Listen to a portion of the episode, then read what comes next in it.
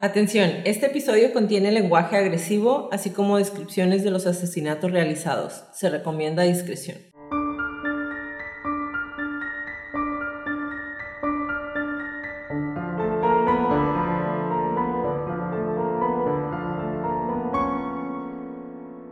Hola a todos, bienvenidos a Crónicas de Crimen. Yo soy su host Jacqueline López y me acompaña como de costumbre Leti Mosqueda. Hi Leti. Hi Jackie. Queremos invitarlos a nuestras redes sociales Facebook, Instagram y Twitter como arroba crónicas de crimen para que nos den follow. Ahí subimos toda la información y fotos de nuestras crónicas y a que nos compartan con sus conocidos. Es la única manera de que más gente pueda escuchar nuestras crónicas. Comenzamos.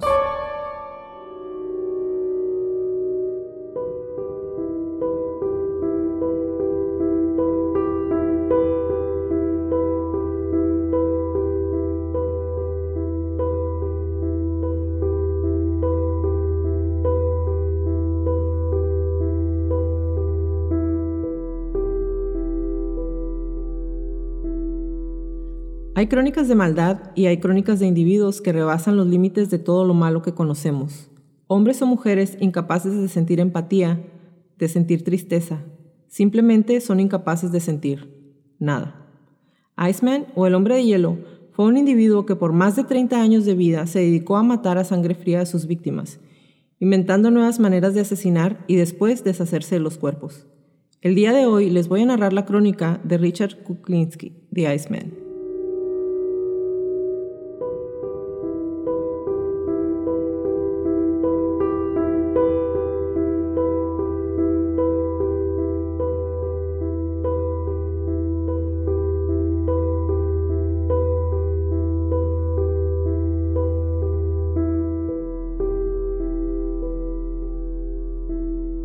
Leti, la crónica del día de hoy era una crónica que teníamos que hacer porque ya no la habían pedido eh, y la mayoría de los, de los asesinos que hemos visto, y me refiero no simplemente al método, ya que como lo mencioné, se dedicó a inventar formas y métodos. Lo más diferente de él es que era un asesino a sueldo, y creo que es el primer asesino a sueldo que tenemos, y trabajaba para la mafia italiana. Declaró que había matado a más de 200 personas durante sus 30 años de carrera delictiva. Todo esto mientras tenía a la familia perfecta, hijos, esposa, amigos, gente que nunca se dio cuenta del monstruo que tenían por padre de familia. Para mí, Richard Kuklinski, Kuklinski el Iceman tiene un lugar muy especial en mi corazón. Ah, bueno. Porque fue de los primeros asesinos en serie y hay debate sobre si es asesino en serie o no, porque no tiene las mismas motivaciones detrás de sus asesinatos, pero, o sea, sí es y no es. Cualquiera de los dos argumentos es correcto, pero es uno de los primeros asesinos a los que yo vi en entrevista cuando estaba estudiando. Y incluso antes, de hecho, él te podría decir que es de las razones por las que me interesó mucho el comportamiento humano, porque él sabía sus problemas, él sabía su manera de ser, su comportamiento. Él dice, yo sé que está mal, pero así soy. ¿Qué puedo hacer diferente? No puedo cambiar. Entonces, para mí fue como recordar muchas cosas de la carrera y acordarme de cuando empezó como mi fascinación con los asesinos y la gente pues psicópata o con trastorno antisocial de la personalidad. Fue muy interesante. Y digo, lo vamos a, lo vamos a ir desmenuzando, ¿no? Para que puedan saber, pero, pero en comparación, por ejemplo, y lo voy a mencionar un poquito más adelante también con Kemper, que fue uno de los que más nos ha impresionado, yo creo, porque hace las declaraciones así como, pues esto fue lo que hice para matarlas. Eh, Kuklinski no nada más hace eso, sino que cuando le preguntan, ¿pero qué sentías? Pues nada. o sea, no que, pero que, pues es que estaba pensando en otra cosa. O sea, simplemente no me interesaba saber qué estaban sintiendo.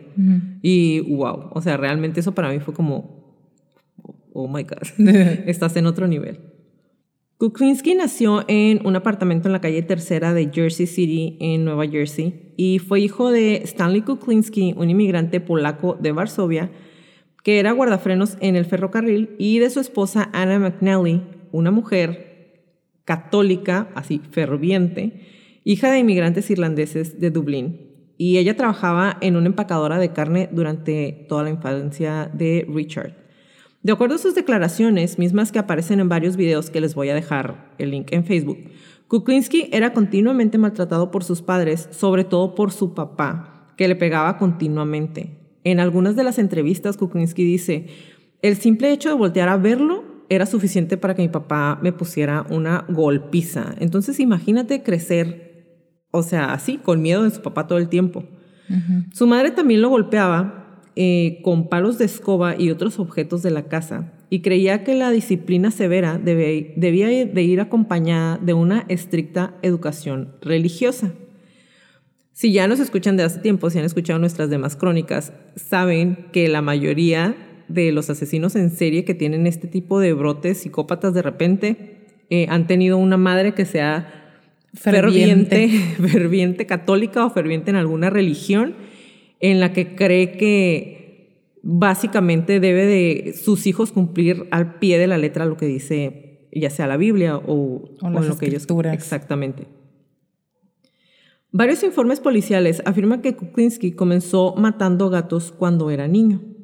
Y este tipo de comportamiento, como ya lo hemos visto, es una de las principales conductas que se deben de tomar en consideración en la infancia y que la mayoría de los asesinos en serie presentan. Richard tenía tres hermanos. Su hermano mayor, Floirán, murió por lesiones causadas por el maltrato por parte de su padre cuando era un niño. Kuklinski tenía solo cinco años cuando su hermano murió. Y se supone que murió porque su padre un día que andaba repartiendo golpes le pegó un puñetazo tan fuerte al niño que lo mató. Y toda la familia se puso de acuerdo, bueno, los hijos qué podían decir, ¿no? Los papás montaron toda una escena para que pareciera que el niño se había caído por las escaleras y por eso se había muerto. Y la policía dijo, ok, se cayó por las escaleras y se murió. Y así quedó eso. Tenía dos hermanos menores, una era su hermana Roberta y su hermano Joseph. Y Joseph fue condenado por violar y asesinar a una niña de 12 años de edad, que al parecer fue arrojada desde el tejado de un edificio. Joseph Kuklinski fue detenido por ello en su casa el 16 de septiembre de 1970. Y más adelante, cuando ya atrapan a Richard y le preguntan acerca del crimen de su hermano Joseph, nada más contestó, pues venimos del mismo padre. Compartimos papá, algo así, sí. O sea, imagínate. Richard se convirtió en un niño encerrado en sí mismo, que era problemático con los estudios, no le iba muy bien y tenía serias dificultades para relacionarse con las personas. También todo esto era agravado porque tenía dislexia, entonces siempre le hacían bullying. El pequeño se convirtió en el blanco de las burlas y de los enojos de los pandilleros del barrio y de su escuela. Las agresiones y humillaciones eran prácticamente algo que le iba a él a diario, tanto dentro de la escuela como en su casa. Entonces, él declara que toda su infancia él sintió como que todo el mundo lo odiara, o sea, no se sentía digno de que nadie lo quisiera porque imagínate, el papá le pegaba diario, su mamá también, y luego aparte le hacían bullying en la escuela, pues no tenía realmente de dónde agarrarse, ¿no? Todo el estrés y la desesperación del niño llegó a su límite a los 13 años. Tras llevarse una paliza por parte de una banda callejera, cuando llegó a su casa, su papá le puso otra golpiza y le dijo que era su modo de enseñarle que no podía dejar que nadie, pero nadie, lo golpeara. En una de sus entrevistas, Kuklinski declaró que vivía con miedo, consciente de que siempre iba a ser el blanco de abusos si eventualmente no hacía algo. Charlie Lane, que era el jefe que controlaba el barrio en donde, vivía y la pesadilla de Kuklinski cuando era niño, se convirtió en su único objetivo. Durante varios días, Kuklinski estudió sus rutinas y se preparó para darle su merecido. Una madrugada esperó agazapado a que Charlie volviera a su casa en un sucio y solitario callejón y ahí tras provocarlo y hacer lo que lo atacara, Kuklinski le asestó un golpe mortal en la sien con una barra de hierro. Pero no quedó ahí. Como ese momento él ya lo había repasado una y otra y otra vez en su cabeza, no paró de golpearlo hasta que el cuerpo inerte de Lane se quedó tirado en un charco de sangre y él dijo, sus sesos estuvieron esparcidos por todo el suelo. Había perdido la razón y yo solamente quería golpearlo una y otra vez. Después de eso, ocultó el cuerpo en el maletero de un carro y se, se, deshizo de él arrojándolo a una zona de marismas heladas. Y se van a preguntar, ¿qué son marismas heladas? Bueno, tal, no todo el mundo, ¿no? Algunos deben de saberlo, pero para los que no saben, porque yo no sabía, lo busqué. Las marismas heladas son unas plantas que crecen en el fondo de algunos lagos y que hacen que las cosas que se hunden en los lagos sean básicamente imposibles de sacar o de verse, porque pues es como una selva en el fondo del lago. Previamente, antes de aventarlo en la cajuela del carro y hundir el carro en las marismas, le arrancó los dientes y le cortó los dedos con un hacha para hacer más complicada su identificación. O sea, imagínate todo lo que había estudiado para decir, ¿cómo no van a identificarlo? Le corto los dedos para que no tengan huellas. 13. Exactamente. Esa noche dice que durmió feliz por primera vez en mucho tiempo. Había cruzado la línea y estaba del otro lado. Eso lo hacía sentirse muy bien. En sus videos, Kuklinski declara, sabía que era la única manera que dejaran de abusar de mí. Me sentí bien. Y básicamente Leti, yo creo que aquí fue donde ya se perdió. Aceptó su nueva identidad. Quería matar, no se sentía mal, al contrario, lo hizo sentir que recuperaba todo aquello que sentía que le había sido negado durante toda su infancia. Y básicamente pues ahora estaba del lado del poder, ¿no? Entonces, yo pienso que aquí fue donde ya empezó su caída, ¿no? Aquí, de aquí todo se fue para atrás, de bajada, empedrado, sin frenos. Lo hemos visto una y otra vez en los diferentes casos que hemos cubierto. Cuando una persona comete un crimen y no tiene una consecuencia ya sea inmediata o a largo plazo, se convierte en un comportamiento aceptable para ellos mismos. Y estamos hablando de una, no una persona, entre comillas, normal, es una persona que ha crecido con muchos problemas a su alrededor, víctima de violencia. Entonces, Así Pues sí, obvio aquí se quitó el freno de mano y para atrás. Esperó algunos años antes de su siguiente víctima. O sea, no se hizo esperar tanto, pero esperó, creo que fueron dos años para, matar a su siguiente víctima. Y fue que tras ganar una partida de billar, un chico de ahí del barrio en donde vivía empezó a insultarlo. Al volver a casa se dio cuenta, cuando ya iba de salida del bar, que el tipo se había quedado dormido dentro de su carro y decidió matarlo dijo, y en las entrevistas viene esa parte específicamente, lo van a poder ver y, o sea, en serio que dije, no inventes. Dijo, decidí que lo iba a matar y fue y compró un bote de gasolina, la vació en el interior del carro y le arrojó un cerillo. Y lo escuchó quemarse un montón de rato. Volvió a disfrutar con los gritos de dolor y el pánico del muchacho entre las llamas. Richard dice que su asesino despertó por completo en ese momento. Me alejé caminando y una cuadra y media después seguí escuchando los gritos del hombre dentro del carro. Lo escuché mientras moría y me sentí muy bien. Imagínate, o sea, se quedó ahí viéndolo. Cuando ya vio que ya no se iba a poder salir del carro, empezó a caminar y él dice, una cuadra y media después lo escuché que seguía gritando. Y en el video hasta como que la sonrisita, una mueca. así como Ah, o sea, como paz para él. Después de matar a estas personas, seguía el siguiente paso en su camino y harto de los abusos de su papá, se lo hizo saber cuando en otra ocasión volvió a pegarle a su madre. Fue directamente por Stanley, le puso un revólver calibre 38 en la sien y le dijo, si vuelves a acercarte a mi familia, te mato y te arrojaré al río. El padre jamás volvió a aparecerse en la escena aunque Kuklinski comentó con los años que si de algo se había arrepentido era de no haberle disparado esa noche. y la verdad para mí, Leti, eso sí fue raro porque yo, yo pensé realmente cuando, cuando estaba viendo los videos y cuando empecé a leer la historia que, que iba a matar a su papá. Se me hizo súper raro que no se hubiera llevado básicamente al principal bull que había tenido en toda su vida. O sea, lo, básicamente se la perdonó. Sí, básicamente sí. En 1960 conoció a la que sería su futura esposa y madre de sus tres hijos, Bárbara, que nunca supo a lo que realmente se dedicaba su marido. Por ese entonces, él traficaba con pornografía que después le, revendía a la familia mafiosa de los Gambino. Y aquí sí, es como dices tú, empieza a irse todo. Para atrás, empedrado, sin frenos. Ah, sí, bien.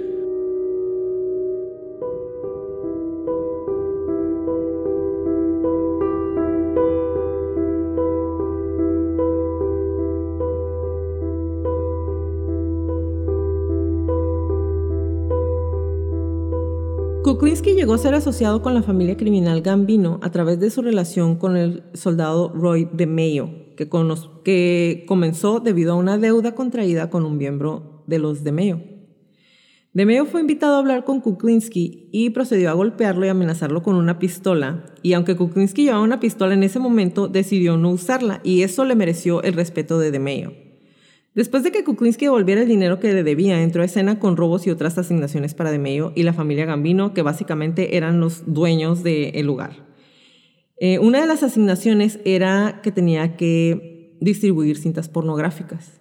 En el 2011, cuando ya lo habían atrapado, el ex asociado de Gambino, Greg Pucheroni, alegó que Kuklinski a menudo viajaba entre Filadelfia, New Jersey y Nueva York para encargarse de un variado grupo de problemas relacionados con establecimientos de pornografía, propiedad de la familia Gambino, incluyendo el tráfico de pornografía ilegal, cobro de deudas y el asesinato por encargo en nombre de Robert Di Bernardo y Roy DeMeo. De acuerdo a Kuklinski, DeMeo lo llevó en su carro un día y así fue como entró, fíjate. Eh, y él lo platica. Estaba estacionado en una calle y de medio le dijo, vas a matar a él. Y era un hombre que paseaba su perro, güey. Andaba paseando su perrito. Le dijo que lo tenía que matar y Kuklinski se bajó del carro, caminó hacia el hombre y le disparó en la parte de atrás de la cabeza.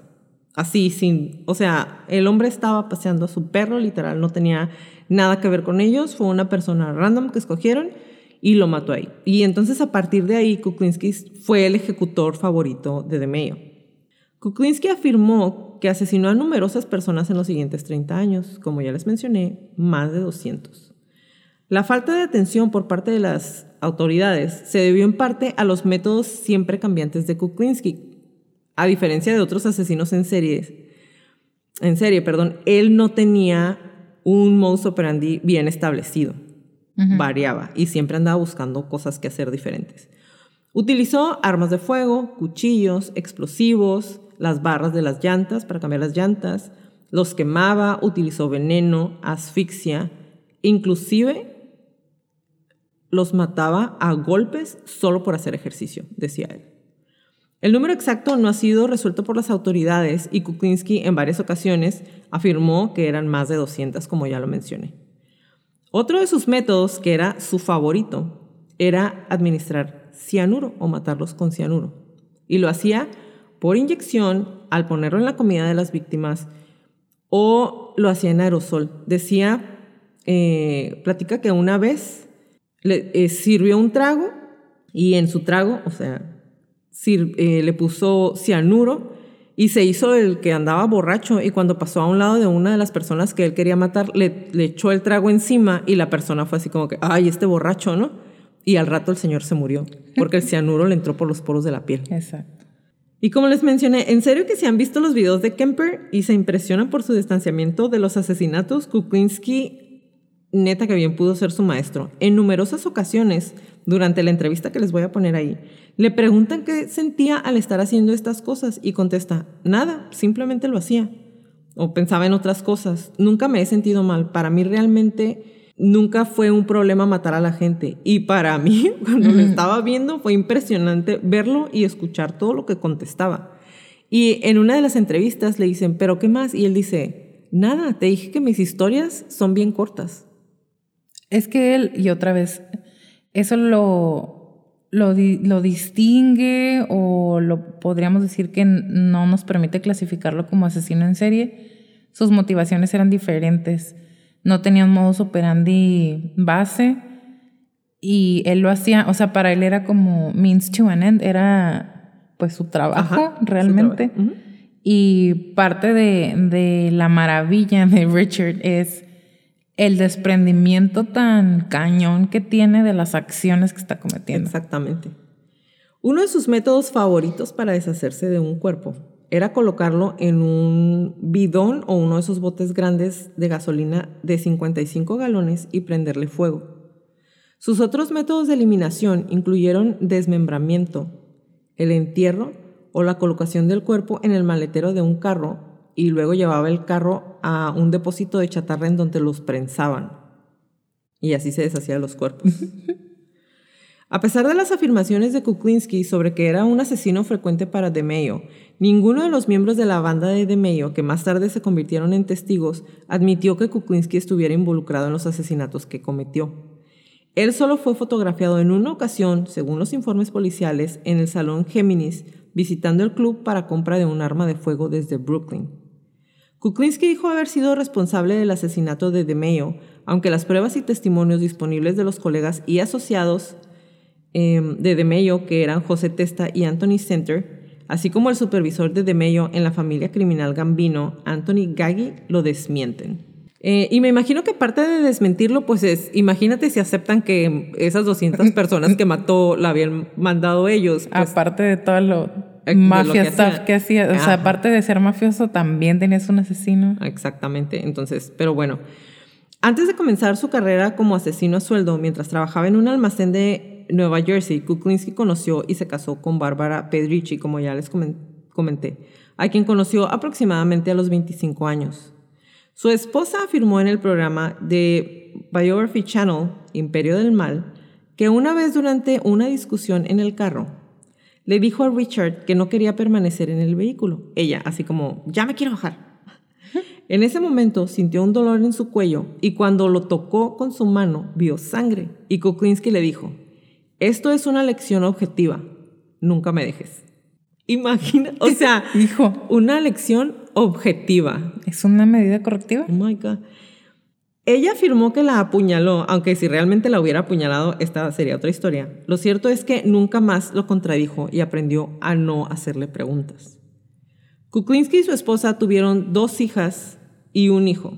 Su familia y sus vecinos nunca estuvieron al tanto de sus actividades, creyendo que era un exitoso hombre de negocios. A veces se le veía salir de la casa a cualquier hora del día o de la noche para hacer un trabajo, aunque fuera a la mitad de la cena. Entonces, para mí es como no es que no supiera, ella no quería saber a qué se dedicaba el marido. La estabió en el cuello, ¿tú crees que le iba a preguntar algo más? ajá, pero ella dice, es que nunca nos imaginamos, pero dime qué tipo de negocio te hacen salir de una cena de Navidad o a medianoche de tu casa. Mm, ¿Paramédico? ¿Bomberos? Exactamente. Asesinos a sueldo. Exacto. Kuklinski ganó el apodo de Iceman tras sus experimentos enmascarando el modo de la muerte de sus víctimas. Sí, también tiene que ver con el hecho de que era súper frío y otra vez en las entrevistas se van a dar cuenta, pero lo que hacía él es que congelaba los cadáveres en un congelador industrial y los sacaba años después. Entonces la gente realmente era como, en la policía era como, ah, pues se acaba de morir, aunque tenía dos años de desaparecido. Más tarde, Kuklinski le dijo al escritor Philip Carlo que se le ocurrió la idea que era de su compañero, otro sicario, Robert Prong, apodado Mr. Softy.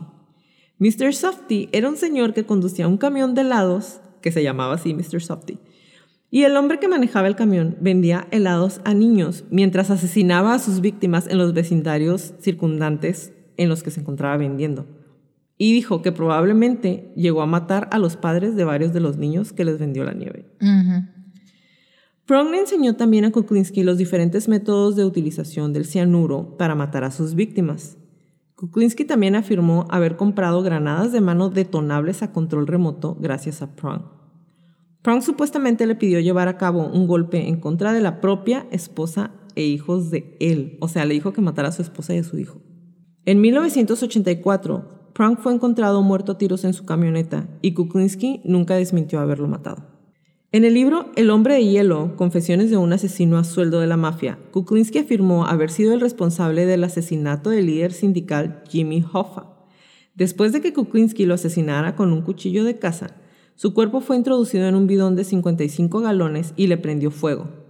Y dijo, se le permitió arder por una media hora o algo así.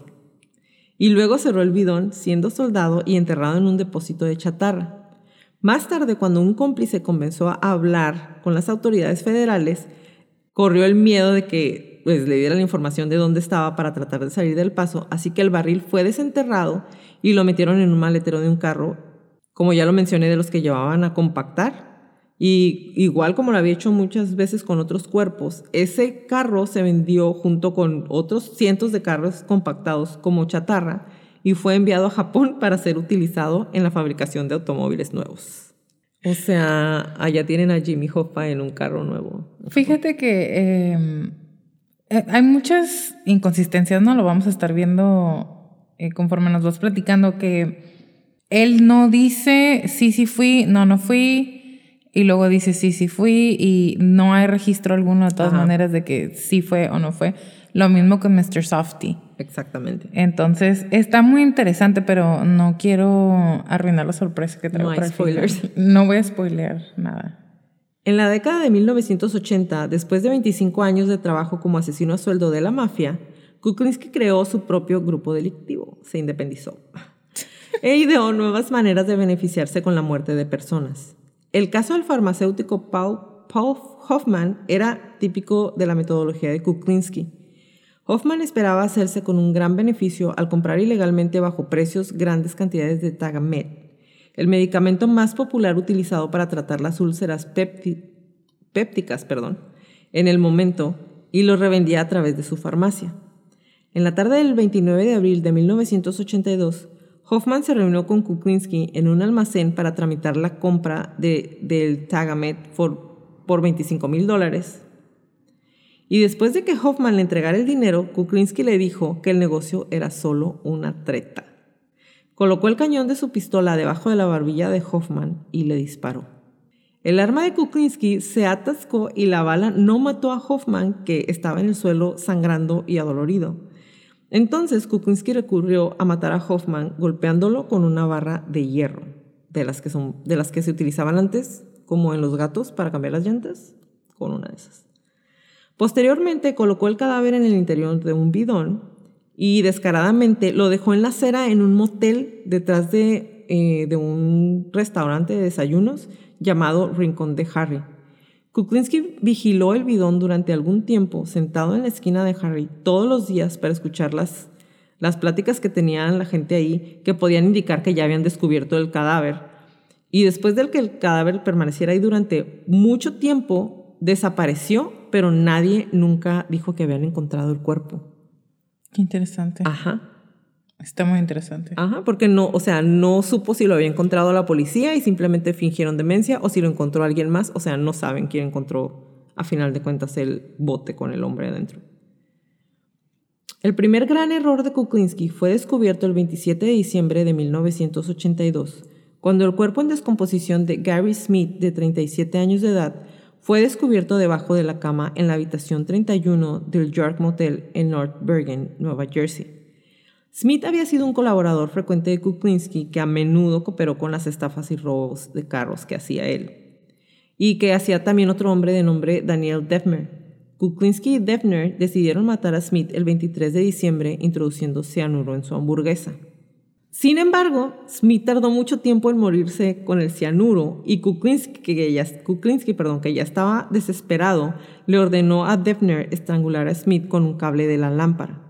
Cuando la exesposa de Defner, Bárbara, no regresó con un carro para poder sacar el cuerpo de ahí, decidieron esconder el cadáver debajo de la cama. Durante los siguientes cuatro días, numerosos clientes alquilaron la habitación, pues en un motel. Y aunque pensaban que el olor de la habitación era extraño, a la mayoría de ellos no se les ocurrió mirar debajo de la cama. Honestamente, o sea, no iban a revisar. No lo compro. Exacto. Durante los siguientes cuatro días, los clientes que estuvieron ahí no dijeron nada, pero según el patólogo forense Michael Baden, la muerte de Smith probablemente se había atribuido a Kuklinski basándose únicamente en el cianuro. Y esto no es correcto. Se dieron cuenta que, o sea, si Kuklinski nada más lo hubiera matado con el cianuro, no se hubieran dado cuenta que era él hasta mucho tiempo después cuando ya lo atraparon y dijeron, ah, pues se murió por cianuro, tú fuiste. El problema fue que como lo ahorcaron con el cable de la lámpara, le quedó la marca en el cuello y ahí fue donde se dieron cuenta que lo habían estrangulado. Entonces empezaron a investigar desde antes. Ah, qué güey. El cuerpo de Daniel Deppner, o sea, el cómplice, fue encontrado el 14 de mayo de 1983 por un ciclista que circulaba en una carretera aislada en una zona boscosa de West Milford, Nueva Jersey. Kuklinski había metido el cuerpo descuartizado en el interior de bolsas de basura verdes antes de deshacerse del cuerpo. O sea, también lo mató y se deshizo del cuerpo. El 25 de septiembre de 1983, Kuklinski cometió otro error importante cuando Louis Masgay fue encontrado muerto cerca de un parque de la ciudad de Clousland, camino de la montaña en Orangetown, Nueva York, con un agujero en la cabeza. Kuklinski, como lo había hecho muchas veces antes, trató de disimular el tiempo de la muerte mediante el almacenamiento de su cadáver en un congelador industrial durante dos años. Pero esta vez, en su desesperación, y yo creo que también porque ya estaba más grande, Kuklinski no dejó que el cuerpo se descongelara por completo antes de tirarlo. Y el médico forense del condado de Rockland encontró cristales de hielo en el interior del cuerpo de Masgay en un día que estaba haciendo calor en septiembre entonces, esto ayudó a las autoridades a darse cuenta, cuenta que Kuklinski utilizaba un congelador como parte de su modus operandi y le otorgaron el apodo del hombre de hielo. Posteriormente, cinco homicidios sin resolver, entre ellos la muerte de Hoffman, Smith, Defner, Masgay y George Mullivan, encontrado en Jersey City el 5 de febrero del 80, se vincularon a Kuklinski porque había sido la última persona que vio a cada uno de ellos con vida.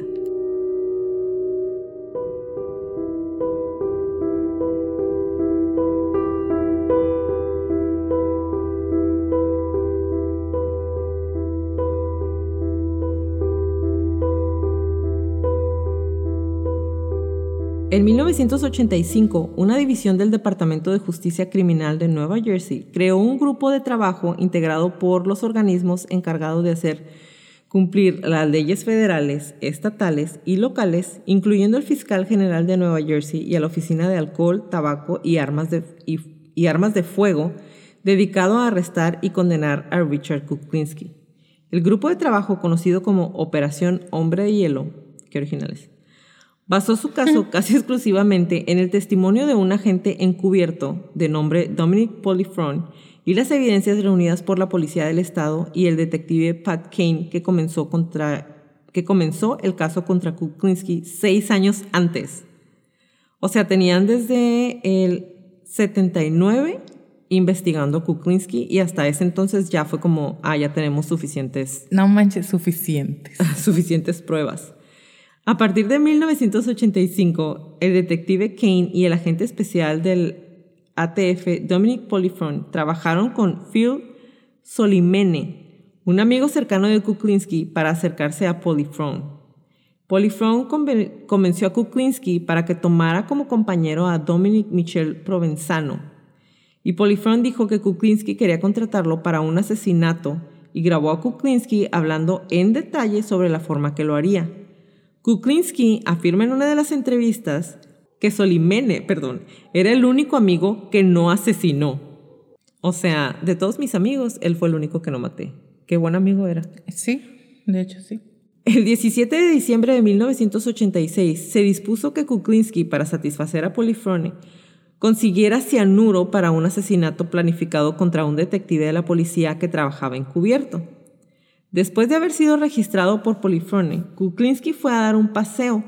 Probó supuestamente el cianuro del Polifrone en un perro callejero y vio que no era veneno. Sospechando, Kuklinski decidió no seguir adelante con el asesinato planificado y se fue a su casa. Sin embargo, fue detenido en un retén dos horas más tarde y fue encontrado un arma de fuego en su carro y su esposa fue acusada de tratar de impedir su detención.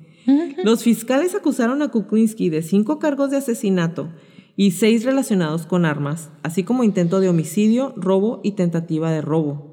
Las autoridades dijeron que Kuklinski tenía grandes sumas de dinero en cuentas bancarias en Suiza y una reserva de un vuelo con destino a ese país. Kuklinski tuvo que pagar una fianza de 2 millones de dólares en ese entonces, imagínate. 2 millones de dólares y entregar su pasaporte a las autoridades.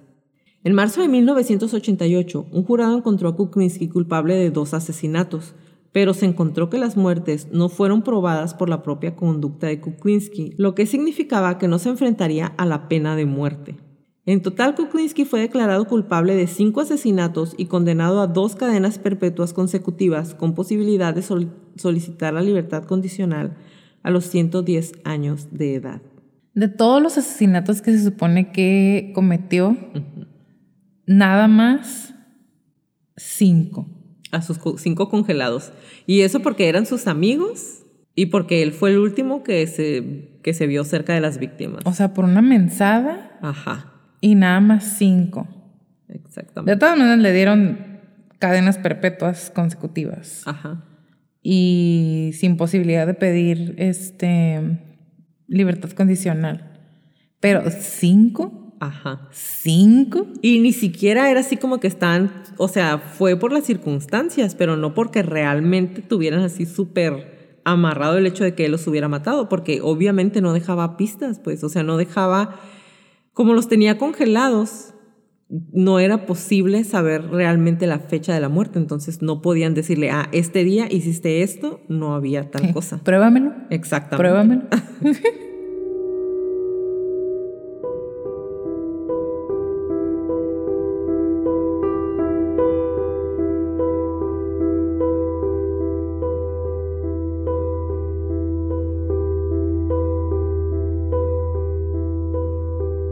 Este episodio es editado por Stuka Producciones. Si necesitas trabajos de edición de audio y video, Stuka Producciones puede ayudarte. Búscanos en Instagram y Facebook como Stuka Producciones. Stuka es S-Z-T-U-K-A Producciones. Ahora vienen las diferentes líneas de investigación. Teorías realmente no porque, o sea, hay muchas teorías, pero fue porque él lo decía y como ya lo mencionamos, era a veces sí fui yo o luego pues es algo que no te puedo decir Eh, y luego decía que sí, exactamente, de Richard Kuklinski. Pero Leti, tú estuviste haciendo la investigación de su perfil psicológico y yo creo que con él sí te diste vuelo. Uh, Háblanos sí. un poco o un mucho, amiga, del perfil psicológico de este tipo. Antes de entrar de lleno a su perfil psicológico, eh, el spoiler que no te quise dar antes. Hay muchas personas, tanto de la familia Gambino, como la policía, como personas que trabajaron, entre comillas, cerca de él, que dicen que no es cierto, que mató a más de 200 personas. Que él exageró ese número para poder tener respeto una vez que lo metieran a la cárcel, porque él sabía eventualmente que lo iban a atrapar. Ajá. Esa es una de las, pues no sé, teorías de conspiración slash hipótesis que se tiene por ahí. Y la otra es que él se inventó que había participado en el asesinato de... ¿Quién es Hoffa? Ajá. Jimmy Hoffa. Ajá. Para hacerse más interesante, como para tener un estatus más alto. Porque estamos hablando de una época en la que en la cárcel todavía, digo, no es que ahorita ya no, ¿no? Pero se movía mucho lo del estatus. Entonces, Sí, las influencias. él necesitaba entrar con mucho estatus porque sí había matado gente, pero no suficiente como para ser respetado.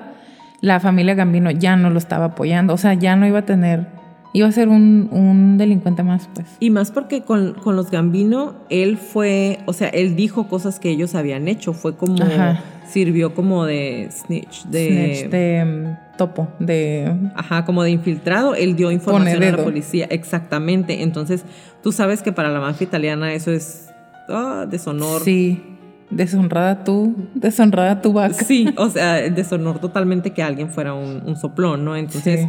pues perdió cualquier apoyo que hubiera podido tener. Entonces, pero para lo del respeto, decían, estuve leyendo y pues era un nombre muy, muy alto para, para esa época, medía Sí. 1,92. 93, creo. O sea, Dos- imagínate. Seis pies, cinco pulgadas. Ya era, ya era una persona muy alta y con la cara de maldito que tenía, decían que ya imponía desde que lo veía, Sí. pero digo, igual y sí es cierto que necesitaba hacerse de cierto respeto ahí adentro, ¿no? Y la otra cosa de información que no pude corroborar en ningún lado, eh, pero que encontré como en varios aficionados como tú como yo, que estuvieron Ajá. investigando, que tuvo otra esposa, que a Bárbara sí estuvo casada con ella, que tuvieron dos hijos, no Ujú. tres, y que tuvo una segunda esposa que conoció cuando él tenía 25, que es cuando se casó con Bárbara. Ujú. Y la otra chava tenía 19, que dejó a Barbara, se casó con esta segunda, tuvieron otro hijo y que a ella la golpeaba y que a ella fue la que estaba viva en el cuello. Pero no pude encontrar algo así como para decirles, jaja, sí, sí es cierto, pero es por ahí como información que dos o tres personas aficionadas encontraron. Ajá, porque a final de cuentas la que hizo programas Es y que cobró fue Bárbara. Ajá.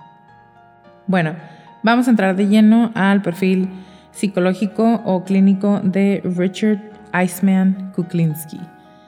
De pequeño era muy introvertido, tenía muchos problemas para relacionarse con otras personas, eh, fue blanco de bullying en su casa y afuera de su casa. Pasaba muy poco tiempo en su casa. Él aprendió desde muy joven, en sus propias palabras, a que el menor tiempo que pudiera estar en casa era mejor para él y su integridad física. La tortura de animales para él comenzó cerca de los 10 años y se va a poner gráfico esto. No. Le gustaba estrangular a los gatos, los quemaba vivos en botes de basura Oh. y a veces los amarraba de la cola uno con el otro y los aventaba a los tendederos para verlos pelearse hasta que se muriera uno de los dos. Ay, maldito. Y el que quedaba vivo los ahogaba. Sí.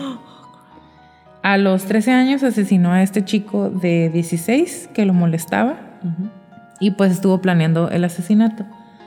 Pero bueno, eso es como lo que ya sabemos. Vamos a analizar un poquito más a fondo a su familia. Él nació en el 35, en, el, en la casa donde vivían sus papás.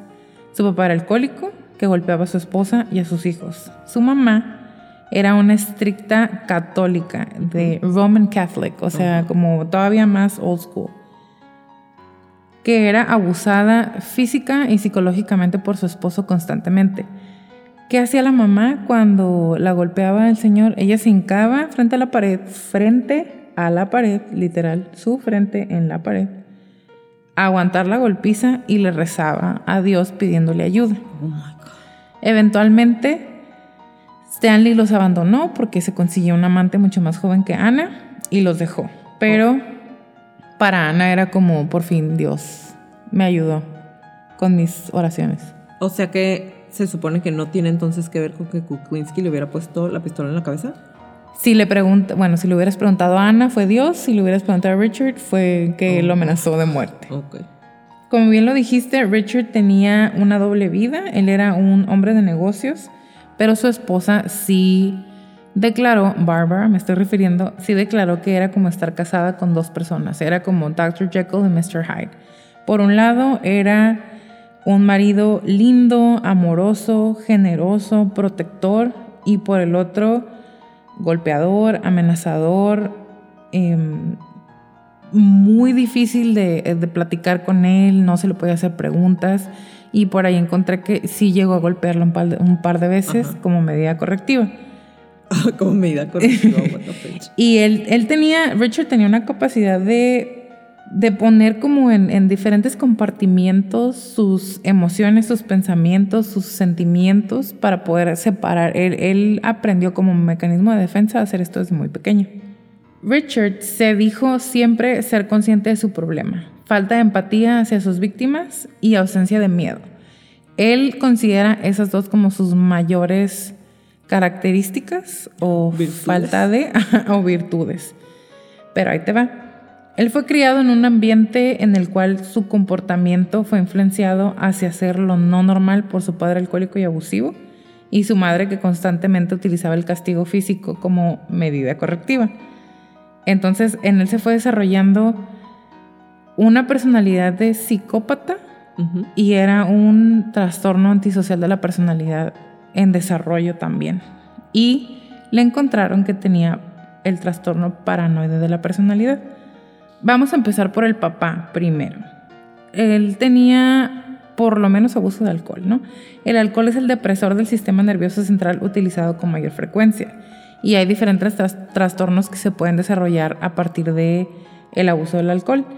Uno de ellos es dependencia de alcohol y el otro es abuso de alcohol. Esos son los trastornos por consumo de alcohol.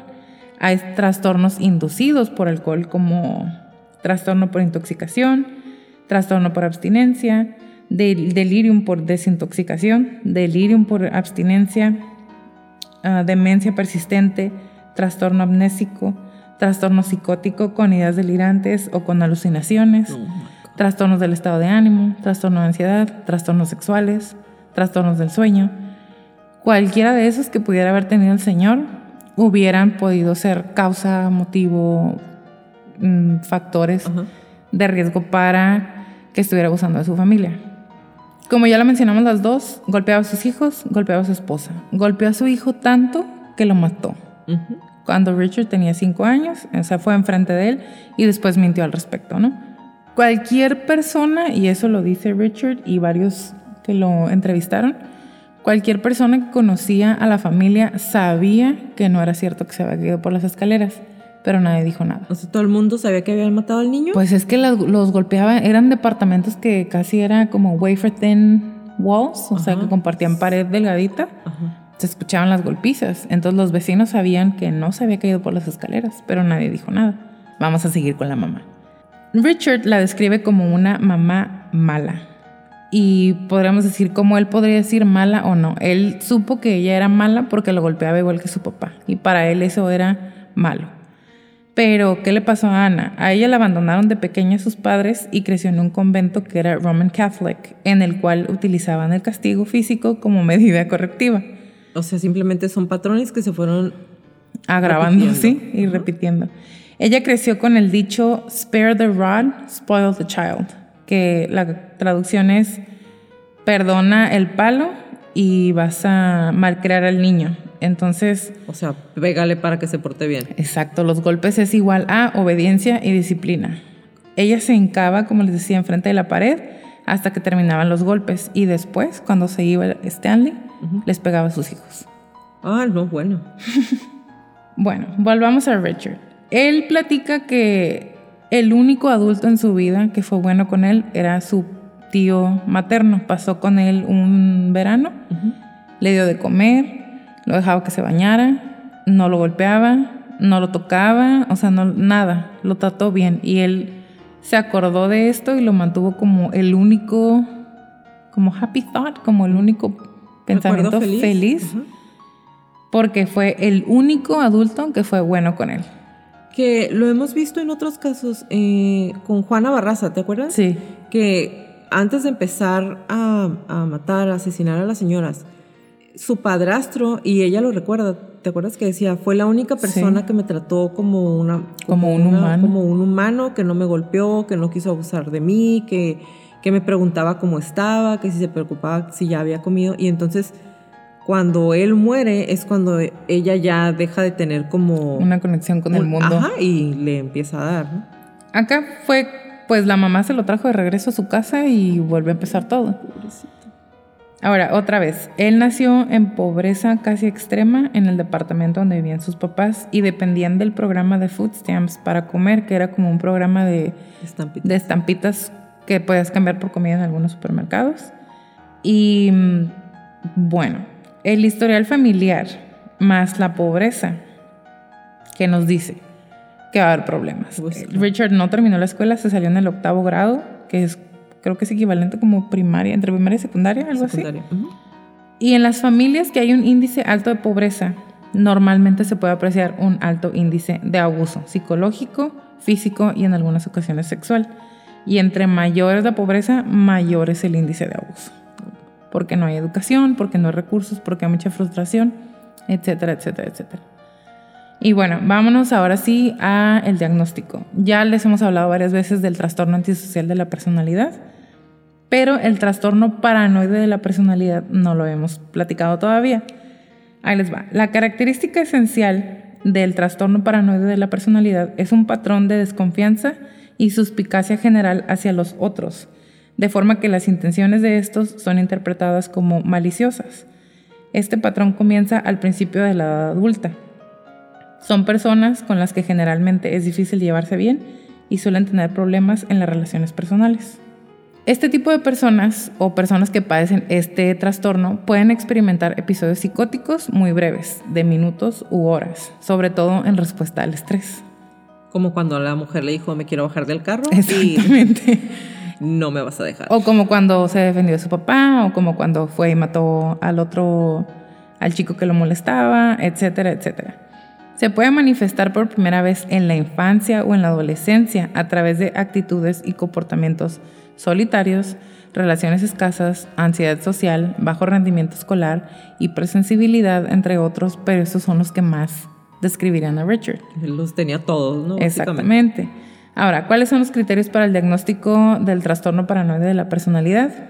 Es desconfianza y suspicacia general desde el inicio de la edad adulta, de forma que las intenciones de los demás son percibidas como maliciosos y pues en general no pueden confiar en ellos, ¿no?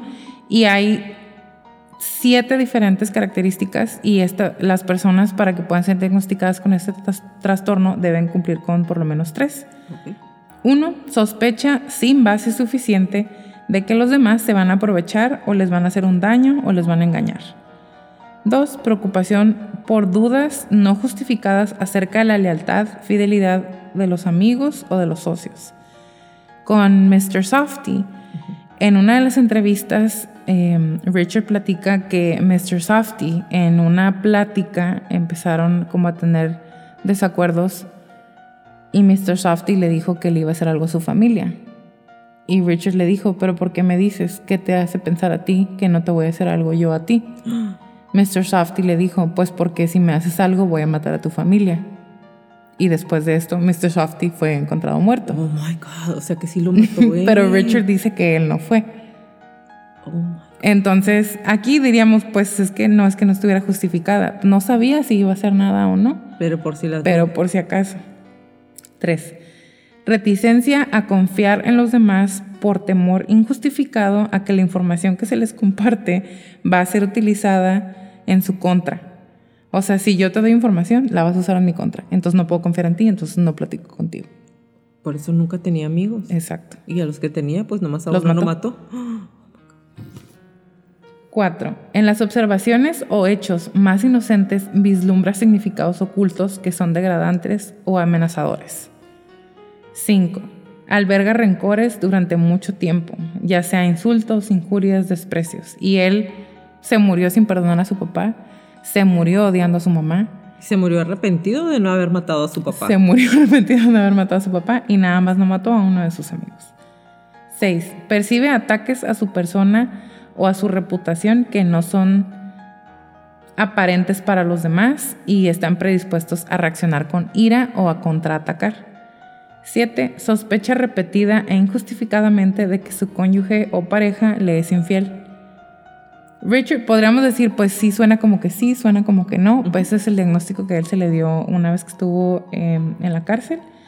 Y aquí el diagnóstico diferencial, que sería como el criterio B. Estas características no aparecen exclusivamente en el transcurso de una esquizofrenia o en el trastorno, en un trastorno del estado de ánimo, con síntomas psicóticos o algún otro trastorno psicótico y no son debido a los efectos fisiológicos de alguna enfermedad médica. Richard no tenía ninguna enfermedad médica. Y pues el trastorno antisocial de la personalidad ya se lo han de saber hasta ahorita, digo, para estas alturas, y pues esos son los psicópatas también. Exactamente. Entonces, en un cuadrito pequeño, ese es Richard Kuklinski, The Iceman. Oh sí, te digo que yo realmente sí quedé bien impresionada con él. O sea, tanto si cometió todos los asesinatos, tanto como si no, porque entonces cuál era su necesidad de decir que había matado a tanta gente. Más que el estatus. A mí me llamó mucho la atención y ahorita que dijiste que, que su mamá se ponía a rezar mientras la estaban golpeando, en una de las entrevistas que le están haciendo, él dice que uno de los asesinatos que él más recuerda fue el de un tipo que ya lo iba a matar. Entonces el, el hombre está hincado rezando, por favor, Dios mío, por favor, ayúdame, Dios mío, Dios mío, Dios mío. Y dice, y yo lo volteé a ver y le dije, ¿tú piensas que Dios te va a ayudar? Y el Señor le dijo, sí. Y le dijo, ok, te voy a dar media hora para que Dios venga y te ayude. Y si no te ayuda, te mato.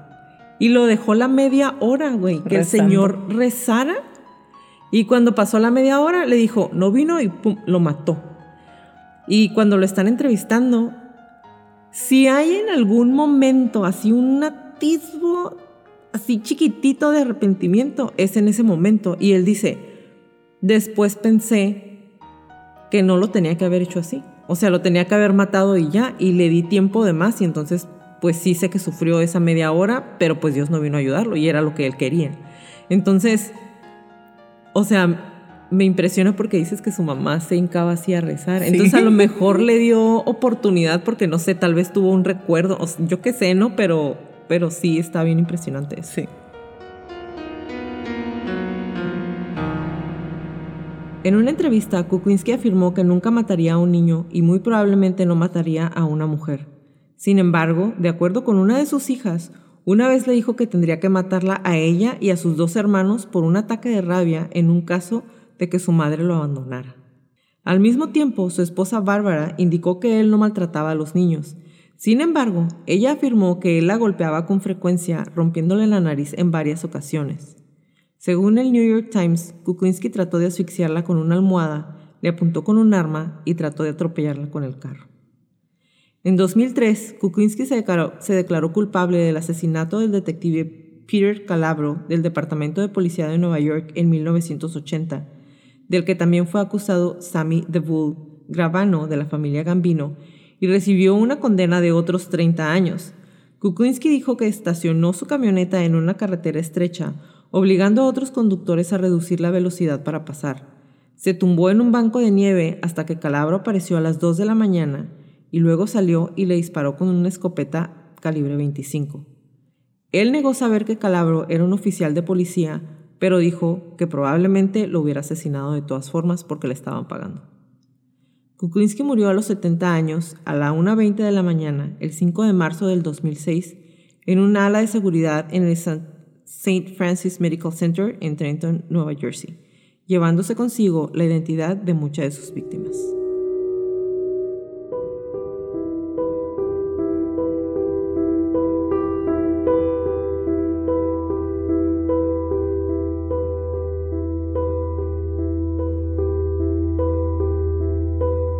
Gracias por acompañarnos en un episodio más de Crónicas de Crimen. Los esperamos en nuestro próximo capítulo. Si les gustan nuestras crónicas, por favor regálenos un review en iTunes y en Spotify. Y recuerden, si tienen alguna crónica que quieren que pase a la lista de nuestras próximas temporadas, mándenos un correo a info Bye Leti. Bye Jackie. Bye Crónicos. Hey Crónicos, el día de hoy queremos recordarles o darles 5 tips de seguridad para cuando están en sus casas. Número uno, evita comentar tus planes con desconocidos o en las redes sociales. Publicar en Facebook o Twitter el calendario de nuestras vacaciones es la mejor manera de que un ladrón sepa que no vas a estar en tu casa. Entonces, asegúrate además de que tus hijos tampoco informen de, lo, de que no van a estar o de, que, o de que den datos personales en sus cuentas de redes sociales. Número dos, no abras tu puerta o el portal a desconocidos. Abrir la puerta a gente extraña es como lo que casi todo el mundo hacemos, pero compromete tu seguridad y la de los vecinos. No quedes de acuerdo de encontrarte en tu casa con desconocidos por teléfono o por internet, sobre todo ahora que estamos todos comprando como locos por, redes sociales. Hola, tú. Hola. Eh, yo conozco los de DHL. acepta, acepta solo servicios que hayas solicitado previamente. Está bien lo de DHL y exige acreditación de sus representantes. Mantén la puerta cerrada hasta que puedas identificar plenamente a la persona que llama. En caso de asalto, no toques nada del interior, podrías destruir pruebas o evidencia. Número 3. La colaboración ciudadana contribuye a la seguridad de todos. Si ves gente merodeando o ruidos en viviendas ocupadas, llama a la policía. Yo, la vecina que le habla a la policía por todo. ¿Te ¿Está bien? que siempre te he dicho? No, nos mandaste video. Les mandé audio porque una vez estaba gritando un vecino que, bueno, él decía, me voy a morir, ayúdenme. Le creí, le hablé a la policía, estaba borracho y drogado mi vecino. Pero yo soy esa vecina que le habla a la policía. Número cuatro. Para los ladrones, todos los ojos son cámaras de seguridad. Si ves algo extraño, da aviso. Anota los datos de vehículos, tú también eres esa persona. y personas que merodean por los alrededores de la vivienda y da aviso. Que los ladrones se sientan vigilados puede contribuir a que desistan.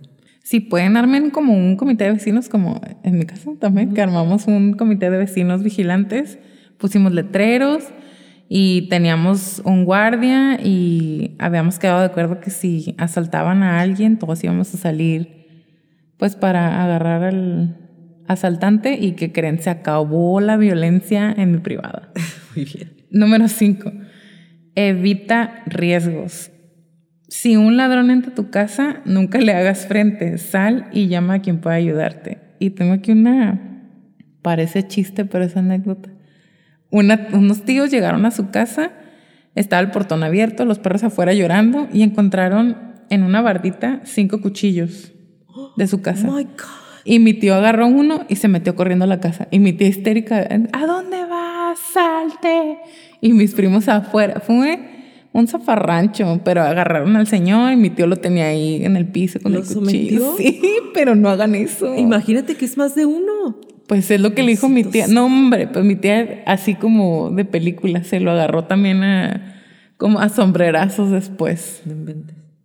Como le repetimos en todas las crónicas, créanle a su instinto siempre. Si algo no se siente bien, si algo me dice que salga corriendo, vete. Es mejor parecer paranoico y estar a salvo a quedarte y poner en peligro tu vida.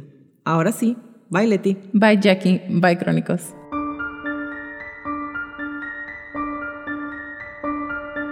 Toda la redacción y búsqueda de esta crónica fue hecha por mí, todo el perfil clínico fue realizado por Leti Mosqueda, música por Kevin MacLeod y toda la edición de sonido es de Stuka Producciones.